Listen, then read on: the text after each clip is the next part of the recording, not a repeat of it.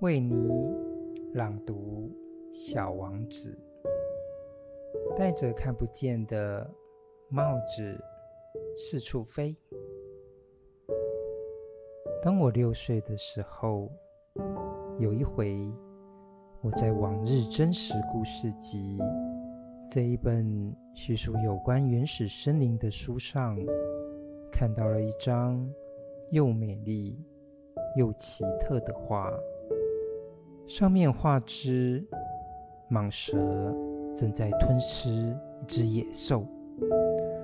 这本《往日真实故事集》说，那些蟒蛇连一口都没有咀嚼，就把它们猎获的动物整个吞掉，然后就一动也不动的长眠六个月，消化。肚子里的食物。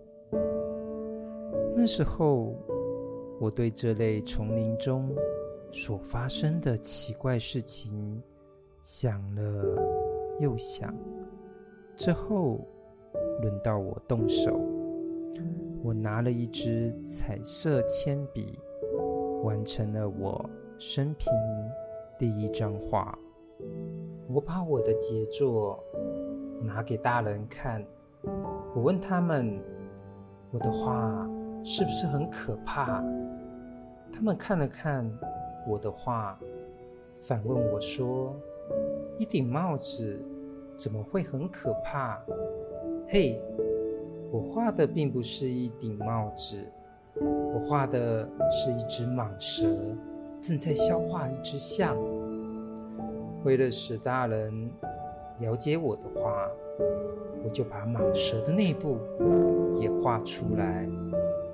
大人们经常需要很多的解释，就像我用透视画出的第二号画。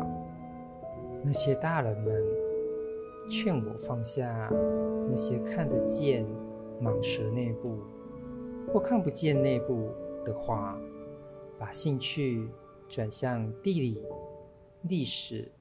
算术和文法这些实用的知识上面，就这样，在六岁的时候，我放弃当画家这个很好的事业。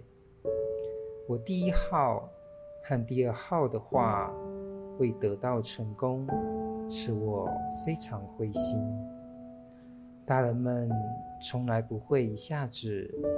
了解一件事情，而向他们一遍又一遍的说明，对孩子来说是件令人疲乏的事。因此，我不得不选择另外一项职业。我学会了驾驶飞机。世界上的每个角落，我差不多。都飞过了，不错。就像大人们说的，地理确实对我很有用。我只要睁眼一看，就可以分辨中国和亚利桑那。当一个人在夜间迷失路的时候，这很有用。就这样，在我的一生中。我和一大堆严肃的人有了密切的来往。我在大人群中生活了很久，我仔细观察过他们，但我对他们的意见并不因此改变。如果我遇见看起来明理一点的大人，我就会将保存在我脑海的。第一号画，对他做做实验。我想知道他是否真正有理解力，但得到的回答往往还是这是一顶帽子。于是我就知道不必再跟他谈蟒蛇，也不必跟他谈原始森林。也不跟他继续谈星星。我迁就他，我跟他谈桥牌，谈高尔夫球，谈政治，谈领带。